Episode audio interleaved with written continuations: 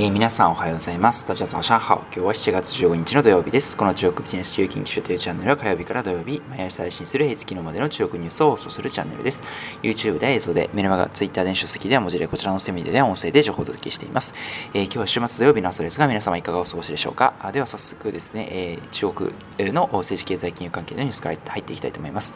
えまず最初のニュースですが、中国政府がですね、無人探査機天文1号という、今ロケットを打ち上げていたんですけれども、えこちらがですね、火星に着陸する可能性があるということで、えそれをですね、トライするということを発表しました。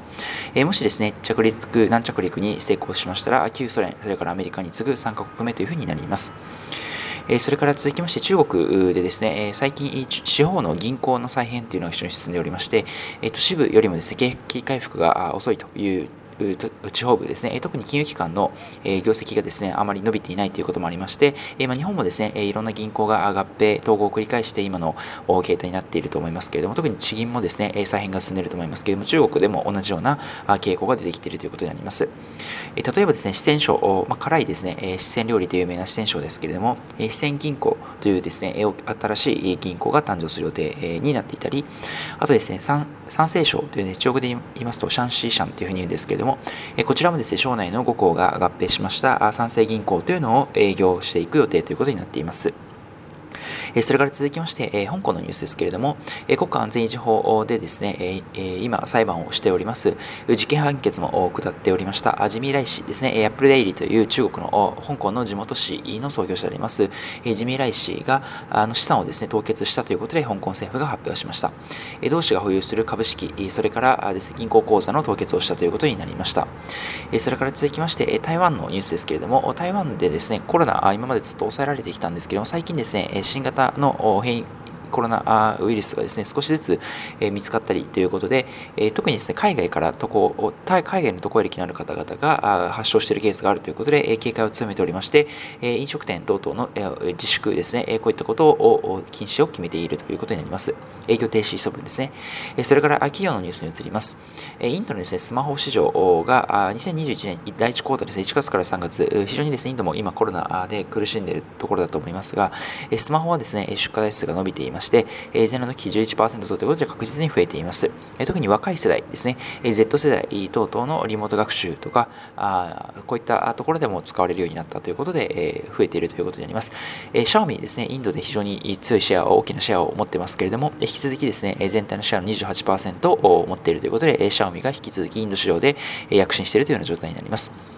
それから BYD エレクトリックスですね、スマ中国のスマホ部品、受託製造大手の BYD エレクトリックス、証券番号285万ですけれども、こちらが発表しました。昨年1年間の決算、本決算に関しては、売上高が前年度比37.9%増、731億元、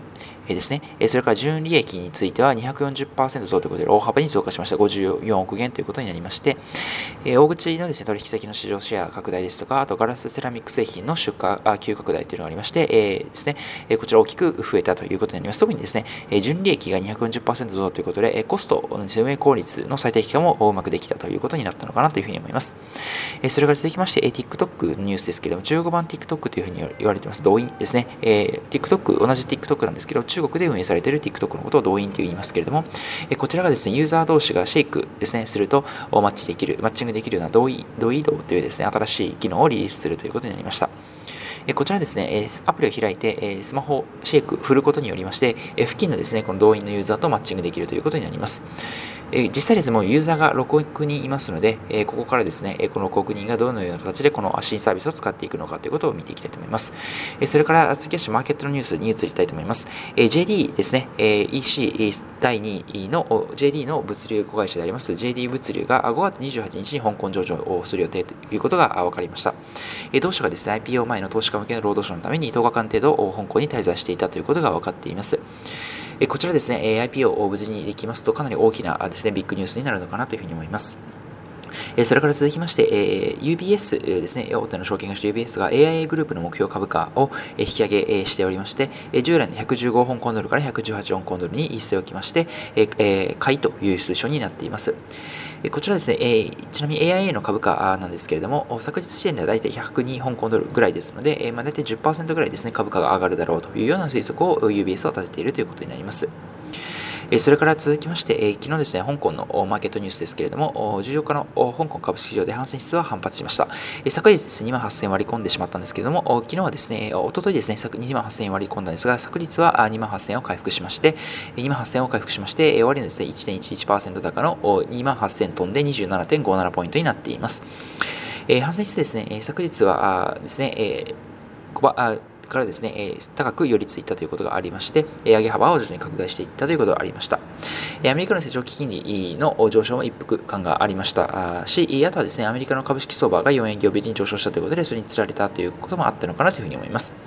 それからハンテクハイハイテク銘柄で構成されますハイハンセンテック指数については0.45%安の7565.31ポイントということで、ハンセンテックはですね、引き続き下落基調が続いているということになりました。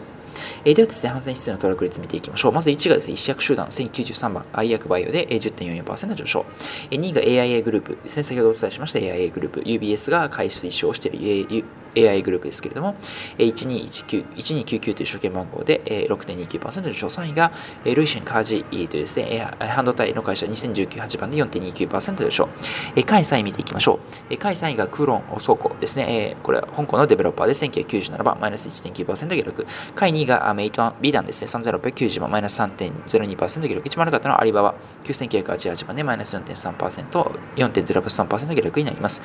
それから続きまして、ハンセンテック指数ですけれども、1月にキングソフト3888番5.05%上昇、2位がルイシンカージ半導体ですね、2018番4.29%上昇、3位がフィットホントですね、こちらが6088番4.27%上昇になります。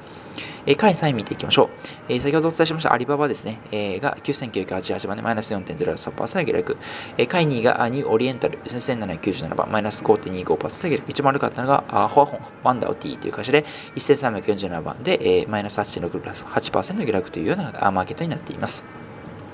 え今日もですね、いくつかニュースをお伝えしましたけれども、個人的にはですね、動員のニュースですね、新しい新機能のリリース、動移動のニュースが気になりました。動員ですね、6億人のユーザーを抱えるメガアプリではあるんですけれども、今までですね、ユーザー同士の交流をする機能というのはですね、あまり積極的に注力してきていなかったというのがありました。それをですね、今回この新しい機能、シェイクの機能を使うことによって、こういったユーザー同士の交流を深めるような機能を新しくつけたということもありまして、あとですね、えこちら企業向けにですね、え名刺の代わりになるような機能もつける予定ということにまして、え今後ですね、え中国で企業のですね、投資者同士が会うときに動員のアプリを開いて、シェイクをすることによって、え名刺代わりにその方とですね、動員上でつながれるというようなサービスもですね今後広げていく可能性があるということになっています。